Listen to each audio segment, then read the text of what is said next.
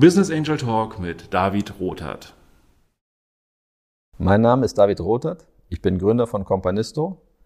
In dieser Podcast-Reihe spreche ich mit Menschen darüber, warum und wie sie in Startups investiert haben. Ich selbst habe Companisto gegründet, um mich mit anderen Menschen an Startups beteiligen zu können und viel mehr Menschen den Zugang zu dem Thema zu geben. Und jetzt freue ich mich auf meinen heutigen Gast. Ja, hallo, ich äh, freue mich heute mit Daniel Duarte sprechen zu können. Du bist Gründer von K.O. Wach und ähm, ja, vielleicht stellst du dich selber einfach nochmal kurz vor. Ja, also David, erstmal vielen Dank für die sehr nette Einladung. Äh, ich freue mich sehr, bei diesem Interview auch dabei zu sein. Äh, mein Name ist Daniel Duarte, ich bin der Gründer von der Korkul GmbH, von der Marke Coa Wach.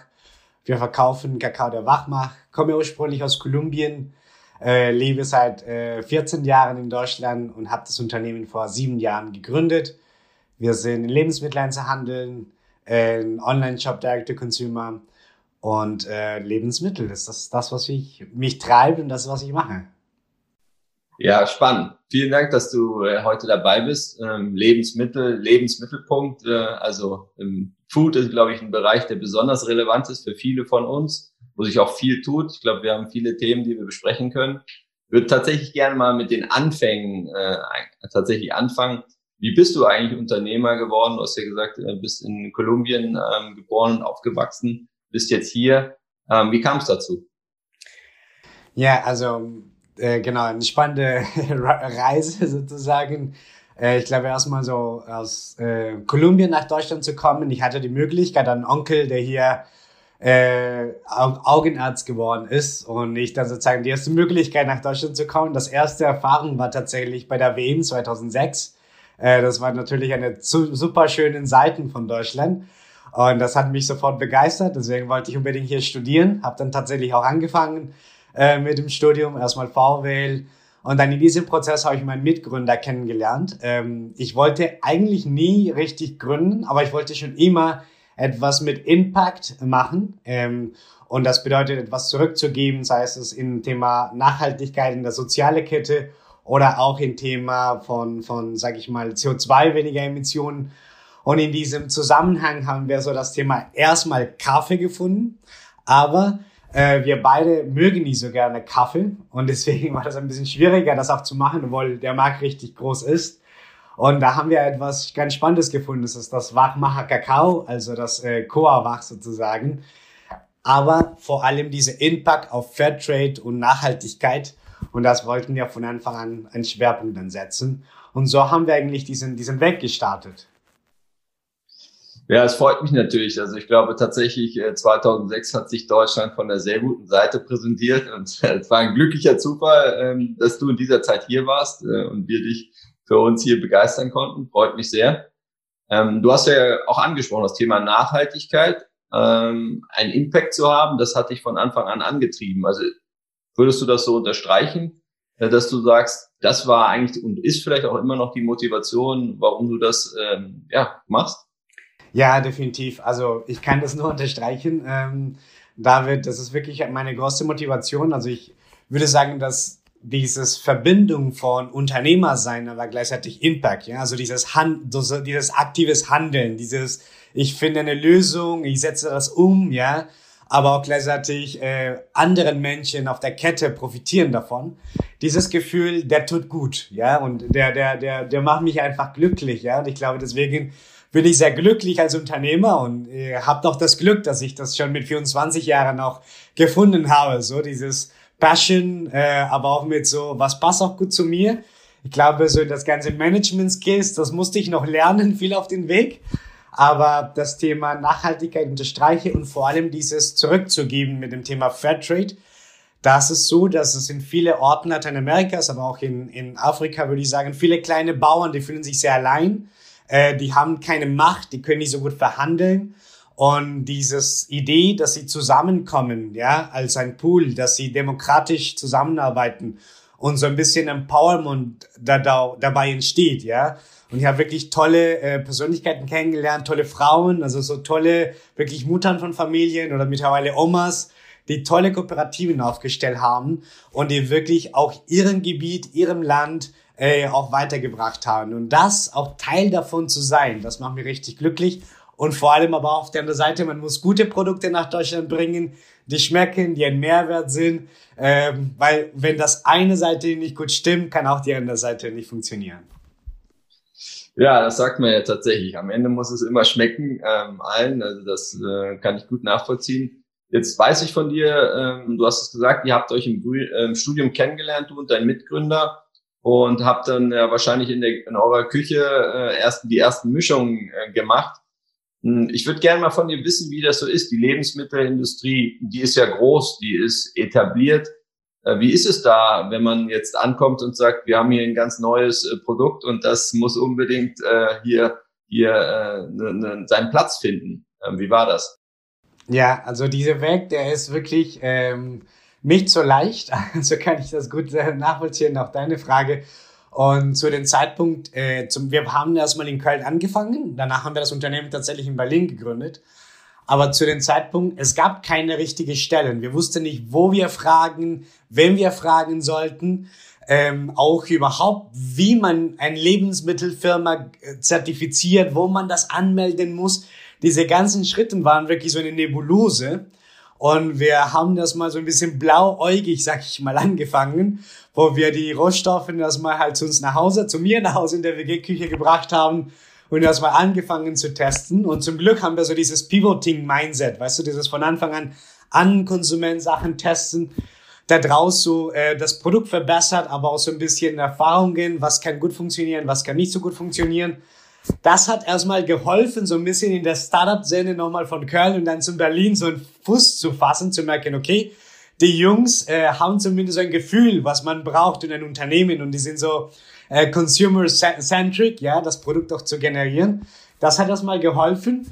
Und dann peu peu ähm, war das wirklich sein weiteres Testen, so immer wieder sich zu zeigen, wo kann man diese Produkte präsentieren, bis wir dann tatsächlich in diesen uns immer wieder präsentieren und sehr aktiv präsentieren, haben wir die Möglichkeit bei einer IHK-Veranstaltung hier in Berlin vor, klar mittlerweile sieben Jahren. Und da war damals Kaiser Stengelmann und Bio Company ganz, ganz frisch. Und die haben gesagt, ja, warum nicht? Lassen Sie uns das mal testen bei uns. Und wir waren so voll begeistert. Okay, beide keine Ahnung über Lebensmittelhandel. Hab ja selber noch nie Vollzeit woanders gearbeitet als bei meiner Firma. Dementsprechend äh, war das eine tolle Überraschung, aber wir haben ähm, sehr schnell umgesetzt, David. Und ich glaube, das war ein Vorteil für uns. Ja, wir waren lange consumer-centric und auf der anderen Seite sehr schnell in der Umsetzung, sehr schnell in der Verbesserung. Und das waren tolle, ja, ich würde sagen, tolle, tolle Gaben, tolle ähm, Schritte, die wir gemacht haben, die uns überhaupt diese Chance ermöglicht haben, äh, weil viele haben gesagt, Lebensmittel, das funktioniert nicht, äh, ihr könnt gar nicht zum Handel kommen, ihr habt da keine Ahnung davon, äh, das wird sowieso nicht funktioniert, Kakao für Erwachsene, wir alle trinken doch Kaffee, das funktioniert auch nicht, ja. Also diese ganze Hürden, aber durch diese schnellen Umsetzen und bei dem Kunden zu sein, hat tatsächlich geholfen. Ja, du hast das ja gesagt, ähm, dass das viele äh, Schritte waren und viel präsentieren. Würdest du sozusagen in der, in der Rückbetrachtung das auch so bestätigen? Weil manchmal glaubt man ja auch, äh, wenn man so über das Gründen nachdenkt oder unternehmerischen Erfolg, dass dann irgendwann passiert was Großartiges und dann gibt es so einen Turning Point und dann kommt der Erfolg. Ähm, oder sind das eben diese kleinen Schritte, äh, die dafür notwendig sind? Ich denke, dass diese kleinen Schritte für mich persönlich, ich denke, das sind die Clue zum Erfolg, ja. Und ähm, weil das sind auch Learning Experiences, den du sammelst. Und die machen, dass du denn die nächsten Schritt besser oder anders machen kannst, bis zu diesem Turning Point kommt. Und dieser Turning Point, der kann kommen, tatsächlich. Ja, also bei uns würde ich sagen, das Größte war, bei der Hülle der Löwen zu sein, um da eine gewisse Reichweite zu bekommen. Aber um dahin zu kommen, haben wir die anderen kleinen Schritten gebraucht. Und ähm, deswegen glaube ich schon sehr stark an dem an, an, an Fleißarbeit und an wirklich auch deine Ideen oder oder so diese Gründerideen auch, aber auch deine Produkte ständig zu challengen, ständig zu präsentieren. Und da findest du, wenn du bereit bist zu lernen und dann auch die auch auch hart zu dir zu dir zu sein, ja, und auch den Weg dann zu wechseln, dann kommen dann die nächsten Schritten und dann kannst du auch meiner Meinung nach zum Erfolg kommen. Natürlich muss auch ein bisschen, sage ich mal, auch Glück in diesem Prozess auch dabei sein. Also da, da glaube ich, das braucht man immer ein bisschen dazu. Aber erstmal dein Anteil ist der größte Schwerpunkt dabei. Jetzt hast du es ja gesagt, dass auch in dieser Phase viele in deinem Umfeld äh, oder auf die du getroffen bist, ähm, ja nicht daran geglaubt haben, äh, dass ihr mit, mit eurem neuen Produkt eine Chance habt. Hast gesagt, alle trinken Kaffee, keiner trinkt jetzt Kakao, um wach zu werden. Ähm, das ist ja so, eine, so ein Bereich, den ich ganz spannend finde. Das ist ja, wenn man Pionier ist, was Neues macht, dann hört sich das erstmal sehr cool an und alle sagen, cool, Innovation. Aber in der, in der Praxis bedeutet das ja eigentlich ganz oft, dass man auf Ablehnung stößt. Man hört ja ganz oft Nein. Ähm, und wie bist du damit umgegangen ähm, und wie hat sich das für dich angefühlt? Ja, also ich, du sprichst einer der wichtigsten Punkte, glaube ich, äh, David. Und das ist so als guter Vertriebler, aber auch als Unternehmer sozusagen, äh, diese Nein und damit klar zu kommen. Äh, der ist wirklich äh, sehr, also eine der Clues, weil dann darauf baust du ja die nächsten Schritten. Und für mich und ich glaube für meinen Mitgründer ähm, war das wichtig, immer wieder dieses Consumer-Centric. Okay, Sie sagen Nein. Warum sagt er Nein? Und welche sind die tatsächlichen Gründe dafür? Und wer sagt denn Ja? Also sozusagen mich nicht von dem Nein als ein wahre so nebuloses Nein, sondern immer dieses Nein zu Fakten zu bringen. Was bedeutet das? In welche Position ist er? Warum versteht er das nicht? Welche Argumente habe ich nicht dazu gebracht? Und wie kann ich dieses Nein zu einem Vielleicht und dann eventuell zu einem Ja? Und habe ich dann auch die richtige Gruppe? Und ich glaube, dieses bewusste sich mit dem Nein auseinanderzusetzen, so ein bisschen sich davon zu befreien, von diesem menschlichen Nein, ich werde persönlich abgelehnt, sondern ich habe eigentlich die Möglichkeit, klare Hypothesen festzulegen und darauf auch besser zu testen, glaube ich, dass das so der Clou ist. Und das hat uns dementsprechend auch geholfen, uns dann besser zu orientieren. Und ich würde sagen, heute immer noch ein Mann über 50, der würde immer trotzdem sagen, dass unsere Produkte gar keinen Bedarf haben, ja, total unnötig sind. Aber ähm, seine Frau, die 45 ist, ist wahrscheinlich schon mittlerweile eine stark Genießerin von Coavach und wahrscheinlich äh, seine Tochter, die mittlerweile schon 20 ist, ja, wahrscheinlich auch schon Chorwach trinkt, ja. Und dementsprechend, und das sind tatsächlich unsere zwei Kernzielgruppen, ja.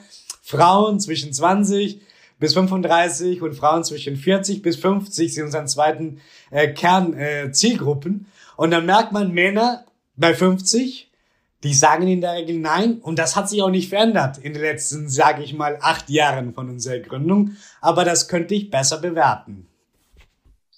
Ja, ich glaube, das ist extrem wichtig, also auch das zu analysieren, wer sagt das, warum äh, und natürlich auch ein Stück weit, auch wenn es schwerfällt, die Emotionen rauszunehmen. Ähm, wie, wie, wie war das bei dir? Ist das schon immer etwas gewesen, was in dir wohnte, sage ich mal, dieser Widerstand, wenn du auf ein Nein triffst, dass du deiner Überzeugung folgst, weil ich sage immer so, allgemein im, im, Schulsystem oder im Kindergarten oder in der Kita wachsen wir ja auf, um, um Regeln zu befolgen und auch die Eltern, ja auch gut gemeint, geben uns viele Regeln. Ähm, aber zu sagen, ich, ich gebe Widerstand, das ist ja jetzt nicht was, wo, was überall gefördert wird, sage ich jetzt mal. Ja, ich weiß auf jeden Fall, wovon du sprichst und ich gebe dir recht, ja, also wir sind eigentlich äh, nicht unbedingt gesellschaftlich erzogen, um mit dem Nein klarzukommen. Äh, von daher kann ich dir nur recht geben. Ich würde sagen, dass äh, mein Mitgründer, also Heiko Butz und ich, wir beide haben eigentlich dieses intrinsisches so Widersprechen von dem Nein äh, in uns, äh, so eine starke Überzeugung von uns selber. Ich glaube, für mich war das auch wichtig, dieser Schritt auch nach Deutschland zu kommen, auch dann ähm, klar, es gibt viele Ängste. Werde ich überhaupt die deutsche Sprache auch kennenlernen? Werde ich mich irgendwie hier wohlfühlen? Und diese kleine Erfolge sozusagen und auch eigenen, so ich glaube an, an, an mich, ja, ich glaube, dass ich das auch gut machen kann, ähm, glaube ich, waren wichtige Instrumente auch dahin zu kommen und auch in diesem Zusammenhang auch nicht allein zu sein. Ich war ja relativ jung, als ich ja gegründet habe. Die ersten Ideen mit 23 und auch tatsächlich gegründet mit 24. Und war das auch wichtig, auch einen äh, Mitgründer zu haben, der sozusagen auch in diesem Zug ist und wie man sozusagen sich unterstützt. Aber ähm, das kann ich schon sagen, auch um genau zu antworten, ich habe das so aufgebaut. Ja, ich würde sagen, ich war schon immer so eigenwillig in diesem Prozess und mich nicht unbedingt von diesem es muss in diesen Schritten ja sein, sondern auch meine Eltern waren auch ein bisschen dagegen, vor allem meine Mutter, dass ich so weit weg von ihr bin. Aber ich habe mich immer wieder so starke halt äh, dafür eingesetzt, dass das, was ich macht, ist gut, aber nicht aus dem so dieses äh, rebellisch, sage ich mal, nicht unbedingt darauf, sondern was sagt mir, ist das das Richtige für mich, ja? und hat das eine Bedeutung, ja, so dieses Bewerten war das auch für mich wichtig und ist immer noch wichtig für mich, ja. Ja, ja, ich glaube, es ist ein großer Unterschied, ob man einfach gegen Widerstände kämpft oder seiner Überzeugung folgt. Ja? Und das kann natürlich dazu führen, dass man gegen Widerstände äh, kämpft und die Kraft hat. Du hast ja vorhin angesprochen, dass diese kleinen Schritte zum Erfolg geführt haben. Ich glaube, das ist auch ganz wichtig, äh, finde ich so aus meiner eigenen Betrachtung vom, beim Unternehmertum, dass man auch diese kleinen Schritte anerkennt und auch diese Erfolge auch feiert, äh, weil man hat natürlich große Ziele und will irgendwo hin, aber braucht ja auch immer wieder die Kraft, äh, den nächsten Anlauf zu nehmen. Ähm, jetzt habt ihr große Erfolge gefeiert. Ja? Ihr, ich habe heute Morgen geguckt, äh, in meinem Supermarkt gibt's euch, ihr steht im Regal, das ist kein Zufall, sondern ihr steht äh, in, in extrem vielen äh, Supermärkten mittlerweile im Regal, euch gibt's, ihr verkauft äh, ganz große Mengen ähm, habt euch in dem Sinne auch etabliert mit eurem Produkt. Und ähm, was mich interessieren würde, du hast natürlich einen sehr tiefen Eindruck auch in die Lebensmittelindustrie. Wie siehst du die Entwicklung auch im Hinblick auf die Nachhaltigkeit? Ähm, tut sich da was? Wie, wie ist dein Eindruck? Ja, ähm, ja, da tut sich eine Menge. Also ich würde sagen, zu dem Zeitpunkt, als wir angefangen haben, wir waren sehr hochpreisig. Ich würde sagen, circa 400 Prozent teurer als das Vergleichskakaoprodukt in dem Regal. Äh, dafür aber deutlich nachhaltiger in dem Prozess. Also sozusagen das ganze fairen Handel und Fairtrade. Und das ist etwas, was wirklich Fahrt aufgenommen hat. Ich würde sagen, ähm, dass das immer mehr das Thema erstmal Social Impact äh, stark aufge aufgekommen ist äh, nach uns. Ich sehe das in neuen Startups, die sich gegründet haben, wie zum Beispiel Share, die auch ein spannendes Konzept haben und das ist so, äh, wenn ich ein Lebensmittel kaufe, dass das jemand sich davon profitiert in einem Land, wo es dann nicht so recht ist. Und auch jetzt ganz spannend mit ganz auch anderen Konzepten, wie jetzt gerade von der New Company, wo es jetzt viel mehr in diesem, ich kaufe ein Produkt und ich pflanze einen Baum, äh, zu diesem kompletten, ähm, sag ich mal, CO2 und, und, und äh, Nachhaltigkeit im Sinne von, von, dass wir halt unser Klimaschutz oder unser Klima retten sollen. Und da sehe ich tatsächlich einen immer großen und starken wachsenden Trend. Ähm, das ist, sieht man in dem Bereich auch von, ähm, von Vegans Produkte, äh, die wir überall jetzt mittlerweile auch bei Lil kaufen können, aber auch insgesamt, dass dieses Alternativ to Milk oder Dairy Products oder auch insgesamt Fleisch. Und das ist sehr stark zu diesem Thema Schwerpunkt ähm, CO2-Reduktion. Man muss auch sagen, 25 Prozent der CO2-Emission kommt aus der Lebensmittelbranche. 25 äh, Prozent, das ist schon erheblich. Und so sieht man auch das Potenzial. Und deswegen sehe ich auf jeden Fall auch neu gegründete Fonds, die das immer stärker machen. Ja, äh, letztes Jahr mit Exits auch in den Bereich auch in Deutschland, die es nicht so stark gab. Ähm, und auch in diesem Jahr wirklich neu gegründeten Fonds, die immer stärker und größer werden und mehr in diesem Bereich dann auch aktiv sind. Und das war in der Foodtech-Branche lange nicht, also in der in den Bereich, sag ich mal, Delivery sehr stark, aber in diesem Bereich wirklich Herstellung von Food war das nicht so stark, der Volumen an Investment. Und ich sehe, das ist immer so ein Trend, ja, wenn der Investmentvolumen steigt, steigt aus sozusagen halt die, die Kreativität oder die, die Bedeutung dieser Branche. Und da sehe ich eine starke Veränderung von den Lebensmittelhandeln, von den Produzenten, dass das Thema immer wichtiger wird. Aber ich sehe viel mehr das Thema von Klimaschutz, ähm, ein wichtiger Bereich, also sozusagen diese CO2-Emissionen als Fokus, anstatt wirklich das Thema ähm, soziale Gerechtigkeit in der Lieferketten. Äh, da sehe ich, dass das nicht so ein hohe Thema wird gerade.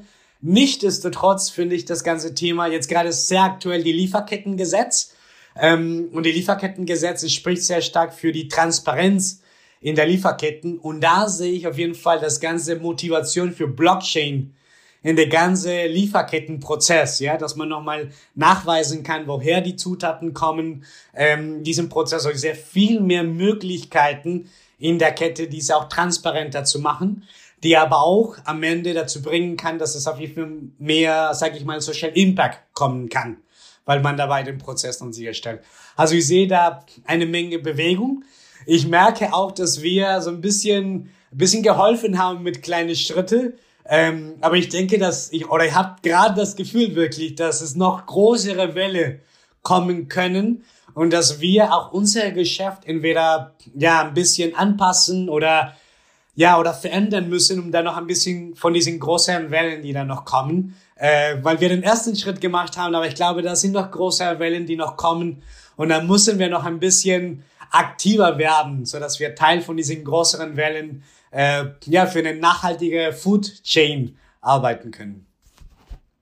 Habe ich dich richtig verstanden, dass die Transparenz, die durch dieses äh, Lieferkettengesetz äh, ähm, hergestellt werden soll, dass das etwas ist, was du befürwortest? Und vielleicht Anschlussfrage noch. Ähm, du hast ja gesagt, dass ihr von Anfang an einfach diesen Nachhaltigkeitsgedanken hattet. Ähm, war es denn für euch auch früher vielleicht gar nicht so einfach, ihr müsst ja auch Partner finden, die eure Produkte vertreiben, die euch helfen. Das könnt ihr ja nicht alles selber machen. Diese zu finden, in dem Wissen, dass die auch sozusagen euren Nachhaltigkeitskriterien entsprechen. Ja, ja, total. Also genau, ich bin äh, tatsächlich ein Befürworter für diesen äh, Gesetz.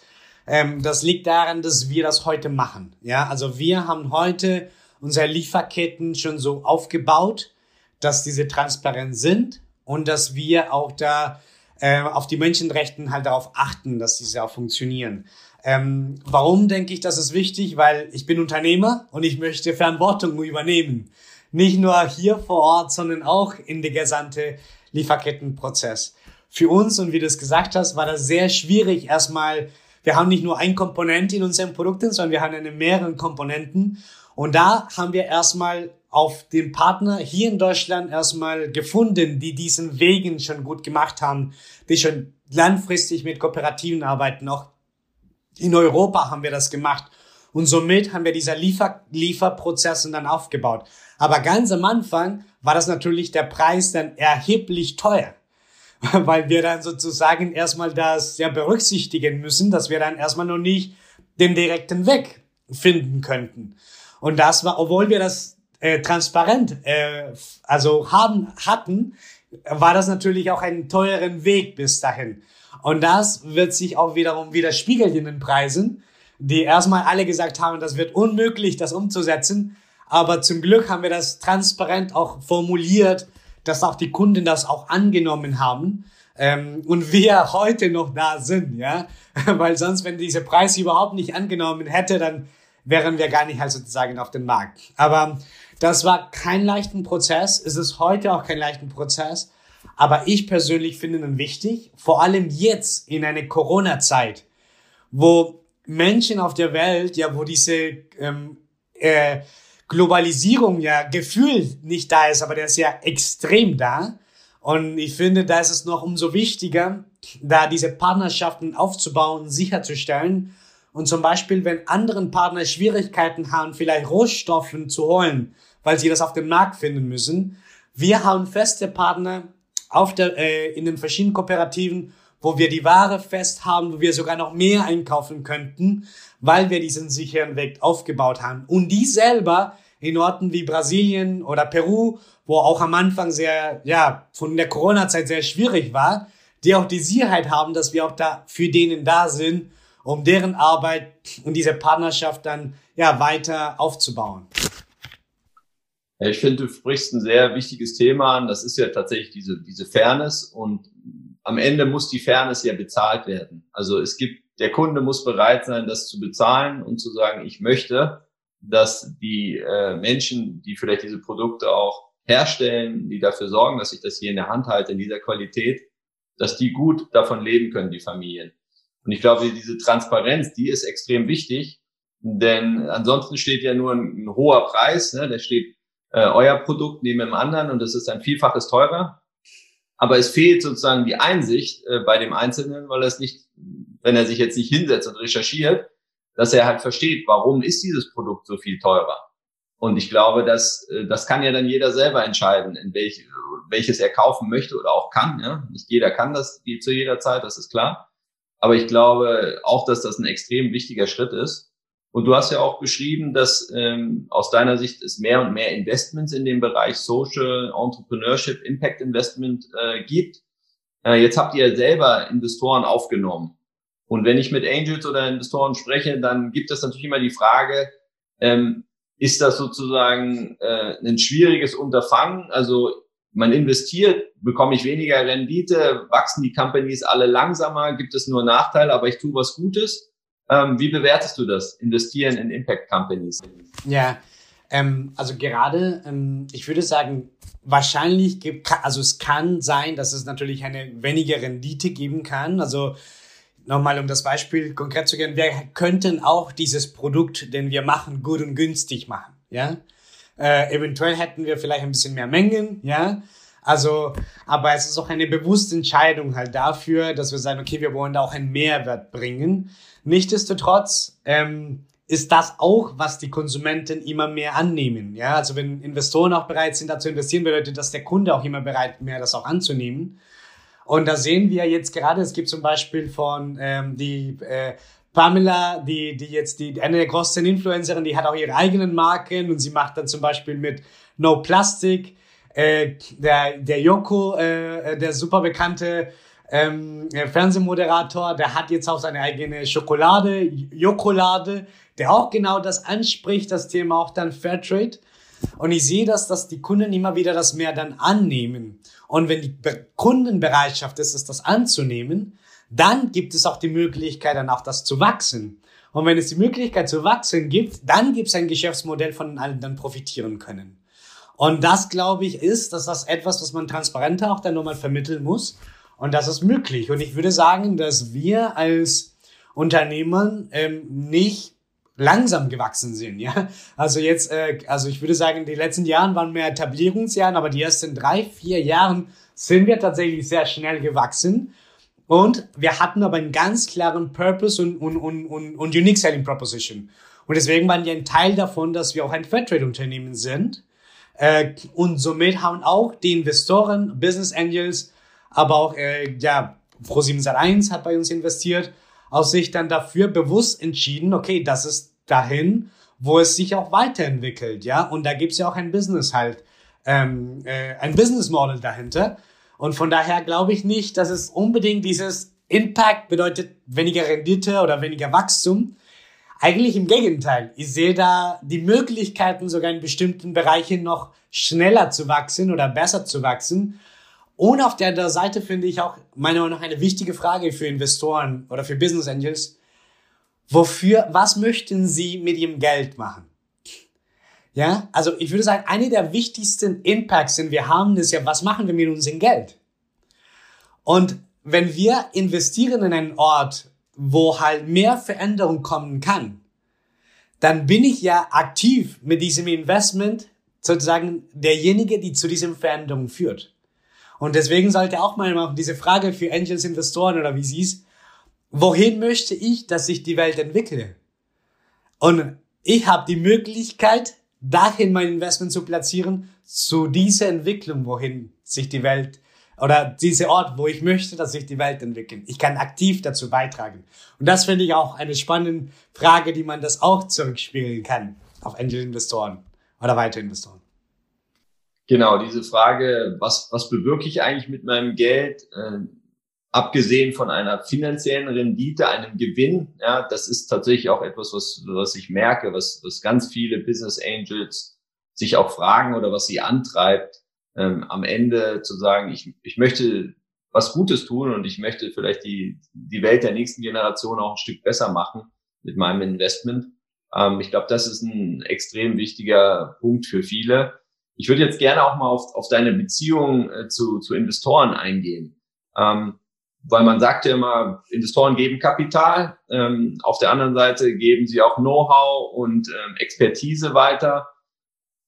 Kannst du das unterstreichen? Und wie funktioniert das für dich als Gründer? Also kommen die, kommen die Investoren auf dich zu und haben tolle Ideen oder musst du sie dir holen? Wie gehst du daran? Ja, ähm, ich finde, die, die Investorenfrage ist eine sehr wichtige Frage und äh, je früher man sich damit beschäftigt, wie ich meine Firma aufbauen möchte, desto besser, also sozusagen welche, welche, welche Fähigkeiten möchte ich haben, die ich vielleicht nicht habe oder welches Kapitalvolumen oder ähm, wo möchte ich dann hin, ja, desto besser kann ich auch die Frage entscheiden, welche Art von Investoren passen auch am besten zu mir. Und in meinem persönlichen Fall war das tatsächlich so, dass ich mit Business Angels äh, wirklich sehr gute Erfahrungen gesammelt habe. Weil ich dort äh, wirklich äh, Know-how, Beratung, ich habe ja gesagt, ich war ja relativ jung, mit 24 Jahre alt, äh, nicht so viel Business-Erfahrung. Ähm, und das war sehr wichtig für mich mit Business Angels, wirklich das Unternehmen dann nochmal dieses, dieses kluges Kapital zu haben. Leute, die Erfahrung haben, nicht unbedingt in der Lebensmittelbranche, aber wirklich im Business, ja. Und das war für mich ein gigantischen Mehrwert, das dann nochmal zu bringen. Ähm, darüber hinaus auch dann weiteren Kontakte. Danach, das ist natürlich vielleicht wichtiger Kapital, ja. Ähm, irgendwann in einem bestimmten Punkt, klar, es ist wichtig, viel Know-how, aber dann musst du natürlich, manchen Kontakten sind wichtig, aber du musst eigene Leistung bringen, ja. Und dementsprechend irgendwann war es für mich wichtiger, eher halt das Kapital, als unbedingt viel mehr Know-how weil ich mit diesem Kapital auch nochmal die Schritte, die ich dann selber entscheiden muss in meinem Business, wohin sich das dann weiterentwickelt wird. Und somit hat sich auch die Perspektive verändert. Ja, erstmal ein bisschen Know-how oder was passt denn dazu und dann zum weiteren Schritt, ich brauche ja mehr Geld, um die nächsten Punkte dann nochmal zu erreichen. Und dann, wie, sind, wie, sind wir dahin gekommen? Erstmal war das sehr aktiv, ja. Wir waren dann sehr, habt ihr nochmal gesagt am Anfang, haben immer wieder das Produkt präsentiert, angesprochen und tatsächlich, wir haben dann äh, die ersten so Interesse von Business Angel, das war einen Ex-WMF ähm, äh, von diesen ähm, Küchengerätenhersteller, äh, die, die dann äh, in Vorstand, die dann Interesse gezeigt haben. Und wir haben dann das auch gesagt, so Mentoring von anderen Business, von, von anderen Businesspläne und die haben gesagt, wow, spannend. Äh, ich bin dann auch bereit. Und so haben wir so ein Momentum gewonnen dass wir tatsächlich so den ersten, so eine, so eine, so vier Business Angels zusammenbekommen haben für die, für die Gründung der Firmen. Und mit diesem ersten gute Schritte, der, dass wir Lebensmitteleinzelhandel reingekommen sind, haben tatsächlich die Business Angels selber noch weitere Business Angels mitgebracht. Ja, also wir mussten erstmal nicht weiter suchen, sondern die haben gesagt, okay, wir sind bereit, da nochmal zu investieren. Und in diesem Prozess haben tatsächlich auch, dadurch, dass wir in Food auch bekannter worden sind, auch Hölle der Löwen bekannter worden ist mit dem Thema Food, haben wir auch tatsächlich auch mehr Möglichkeiten gehabt. Und da mussten wir auch nicht so viel suchen, so dass wir auch nochmal die nächste Möglichkeit hatten für das Großzern-Investment auch in den Bereich. Äh, genau. Aber ich muss sagen, dass für diese nächste Wachstumsstufe, ja, das sprechen wir auch viel in Deutschland für diese äh, nächsten Finanzierungen, ja, Series B, also wirklich auf dann, auf fünf Millionen oder auf vier Millionen und dann diese Bewerb, da ist es tatsächlich so, dass das nicht so leicht, zumindest war in Deutschland, ja, als wir das dann gesucht haben. Also diese größere Finanzierungsrunden, da ähm, war das tatsächlich nicht so leicht. Und da war das so, dass wir immer jetzt schneller mehr suchen mussten und nicht nur nach Deutschland, das muss ich auch leider zugeben, sondern wirklich, da sind die interessanten Player, wirklich außerhalb von Deutschland, ähm, die bereit sind für diese, für diese Finanzierung. Und das ist auch tatsächlich so im Food Tech-Bereich. Also viele äh, Unternehmen oder viele ähm, VCs, die spannend sind, sind keine deutschen VCs. Das sind halt ähm, ähm, Schweizern oder die sitzen vielleicht dann in Paris. Ähm, und auf denen musste man erstmal finden, noch nochmal zugehen, ja. Ja, es ist sehr spannend, wie du es beschreibst. Also was ich da raushöre, ist, dass du selber auch sehr aktiv warst und die Angels einbezogen hast, um diese Vertrauensbeziehung auch aufzubauen, dass du ja sozusagen nicht nur Branchen-Know-how, sondern vor allem auch so unternehmerische Expertise und vielleicht auch Lebenserfahrung äh, mitnehmen konntest. Ähm, ich glaube, dieses Thema, ja, diese Finanzierungslücke, wenn es mal um, um größere Investments geht, ja, weil der, der Start ist ja oft mit Angels, aber dann braucht man irgendwann vier Millionen. Das ist natürlich, wenn man jetzt nicht gerade einen Super Angel hat äh, an, an seiner Seite, der, der dieses Kapital hat, äh, ist man natürlich in einem Bereich, wo, wo klassischerweise eher Venture Capital Gesellschaften unterwegs sind. Ich könnte mir vorstellen, dass in diesem Bereich auch gewisser Impact Investing entstehen zwar einige, aber ich glaube, was auch eine Wahrheit ist, dass viele Venture Capital Gesellschaften natürlich in eine ganz bestimmte Art von Unternehmen investieren, die, sage ich mal, sehr klar eine Einhornperspektive haben. Und deswegen finde ich es auch spannend, äh, letztendlich die Frage, wie kann man private Investoren besser organisieren, so dass sie vielleicht auch ja größere Summen zusammen aufbringen können. Das ist ja tatsächlich ein Thema, was, was, was uns auch sehr stark beschäftigt. Und ich finde, das ist genau, da spielt halt dann äh, Crowd Investing, so wie er das macht, dann wirklich auch eine tolle Chance, wenn man diese weiteren Kapitalrunden dann nochmal, äh, dann braucht man genau auf diesen kleineren sozusagen auch die nächsten Stufen für die größeren Rollen. Und da sehen wir auf jeden Fall auch das Thema Crowdfunding immer als eine spannende Perspektive halt, wenn diese Lücke nicht von woanders besetzt werden können. Und, ähm, und ich finde es sehr spannend, auch diese Sammlung tatsächlich von, von von, von Angels, von Wenig Kapital. Am Ende ist auch ein bisschen äh, wieder zurück zu dieses kleine Kooperativen, was ich angesprochen habe. Ja, also kleine wenige, die halt irgendwie was machen wollen, haben aber nicht so viel Macht, tun sich zusammen, um dann nochmal einen großen Hebel zu machen. Und das sind für mich Konzepte, an denen ich wirklich daran glaube. Und ich finde es auf jeden Fall super, dass es genau da diese Lücken auch ähm, geschlossen werden, auch durch diese äh, durch Crowd-Investing-Plattformen oder Möglichkeiten, was ihr macht. Also ich finde, es ist eine echt gute Möglichkeit, diese Lücken zu schließen, meiner Meinung nach.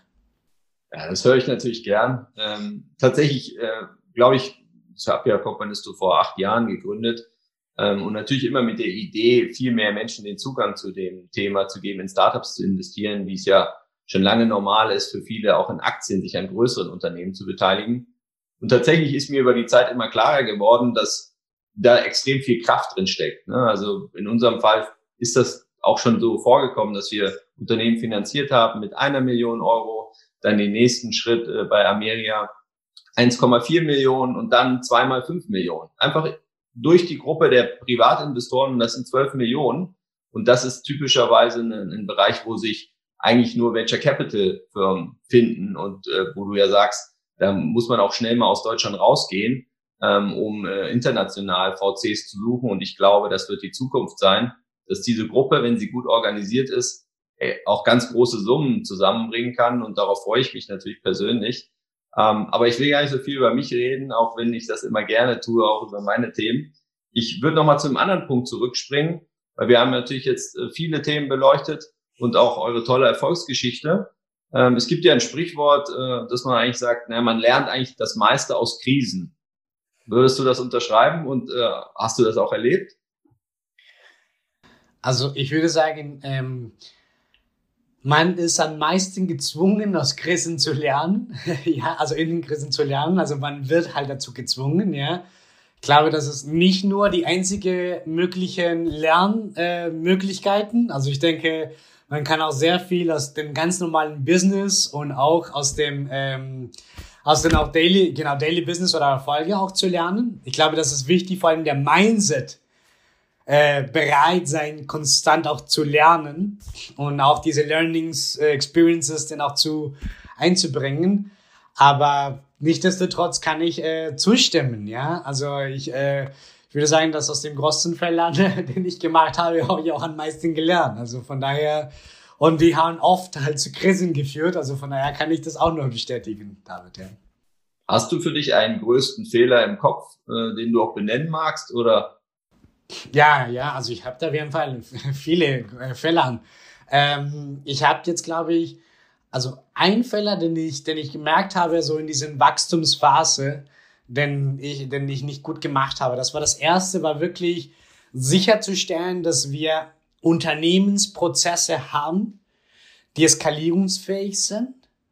Ähm, und dann auch Eskalierungsmindset, also ein Team-Mindset, der sich gegenseitig unterstützt und nicht sich sozusagen so einzeln Schutz, um dahin zu kommen.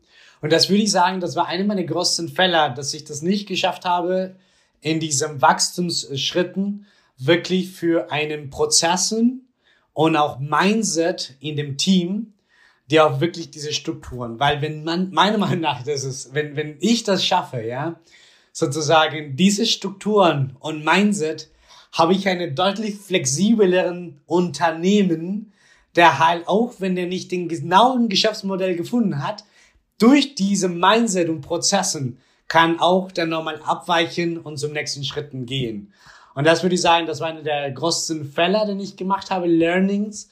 Und, äh, und das ist etwas, was ich heute mein Gott, das tue ich auf jeden Fall super, super gerne und super viel. Und das sehe ich für mich als eine der wichtigsten äh, Learnings für meinen heutigen Business, aber für weiteren Businesses, Möglichkeiten, die ich dann habe, das weiter aufzubauen und weiter auch zu pflegen. Ja, ich finde es schön, dass du diesen Fehler auch so benennst oder diese Erfahrung. Ja, das ist, glaube ich, auch etwas, über das teilweise noch zu wenig geredet wird ähm, und Menschen vielleicht nicht so klar ist, die selber nicht gegründet haben, dass der Weg halt gepflastert ist mit, mit solchen Erfahrungen oder auch Fehlern, wenn man so nennen möchte. Ähm, weil wir auch ein bisschen jetzt zum Ende kommen. Ich würde mich nochmal interessieren, woher du persönlich die Energie nimmst dafür, was du machst also liegt nahe, dass du natürlich jeden Morgen den Kakao trinkst und einfach nur ins Regal bei euch greifst, aber irgendwann musst du ja vielleicht auch mal was anderes tun. Ja, woher hast du diese Energie? Ja, ähm, ich habe das nochmal angesprochen, dass ich wirklich, äh, ich würde sagen, ein Glück habe, ähm, relativ früh äh, meine, meine Stärken zusammen mit meiner, mit meiner Leidenschaft, also für etwas, was ich stehe, äh, und das ist das Thema Nachhaltigkeit, Nachhaltigkeit in Food oder in der, in der Supply Chain ähm, dann aufzubauen. Und dann auch das Thema, dass ich gerne gestalte, gerne mache, gerne äh, aufbaue, also gerne umsetze. Ähm, und das sind so zwei Sachen, die wirklich sich so verbinden. Und, äh, und das ist, glaube ich, so für mich ein großes Glück, ja, äh, dass sich diese beiden Themen sich für mich auch gefunden haben.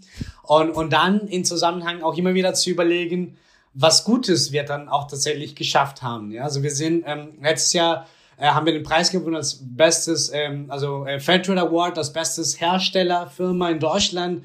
Äh, das spricht dafür, dass wir wirklich auch die Lieferketten gut gepflegt haben, Menschen vor Ort wirklich ähm, das Leben verändern, die auch deren Umgebung, ja, weil es ist ja nicht nur die einzelnen Menschen, sondern auch deren Umgebung auch was verändern, aber auch dann natürlich zu hören in Deutschland, wie lecker unser Produkt ist, dass Leute das mögen, auch zu hören. Letztens hatte ich so ein Gespräch mit jemandem, ich glaube, der war, der ist so circa 40 Jahre alt und hat gesagt, ja, ich kannte euch nicht, aber letztens habe ich mit meiner Freundin, ich habe da nochmal irgendwie die Marke und meine Freundin meine Frau trinkt es regelmäßig und dann habe ich die Augen aufgemacht und die Produkte sind im Regal und dieses Gefühl zu haben, okay, wir tun was Gutes, aber es gibt wirklich Kunden, die das mögen, die das lieben. Äh, und dieses Gefühl, dann sagt mir, okay, ich habe da was Gutes gemacht und ich möchte das weiterhin machen. Und da nehme ich meine Energie, ja, in diesem Zusammenhang, diese beiden Spielen, ähm, dass ich dann auch weiterkomme. David.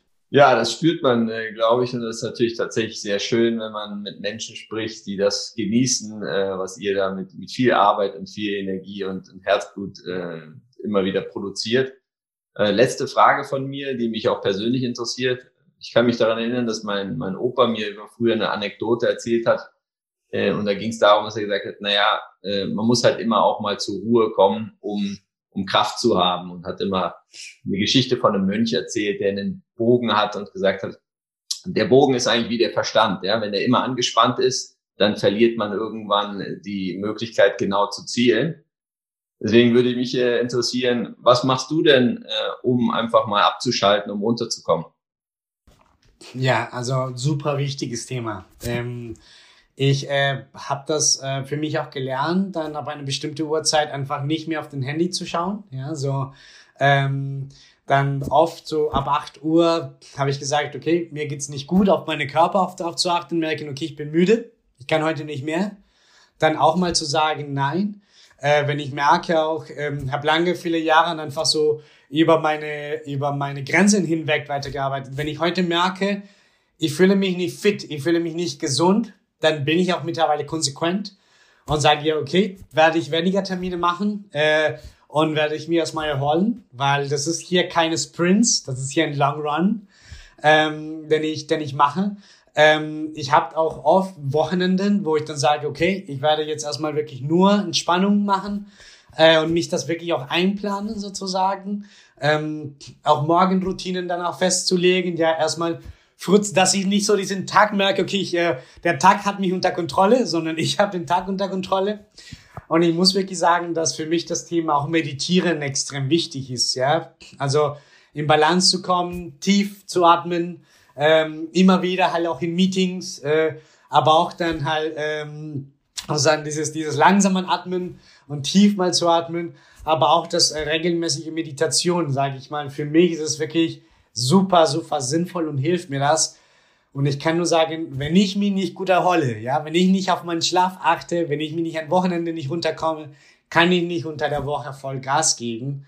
Und das ist für mich ähm, sehr wichtig. Von daher, David, ich kann nur dein Opa recht geben. Also keine gute Erholung führt auch zu, kein, also führt zu, führt zu keine positive Energie. Und ich mache das sehr aktiv in meinem Leben, dass ich sehr darauf achte, dass es mir gut geht. Weil wenn ich mich nicht gut erhole, dann kann ich auch nicht die Energie sammeln.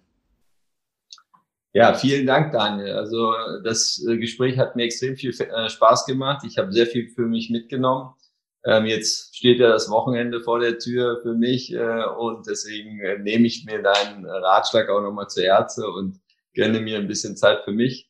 Ja, und mir bleibt an der Stelle nur, mich ganz herzlich bei dir zu bedanken für deine Offenheit und deine Zeit.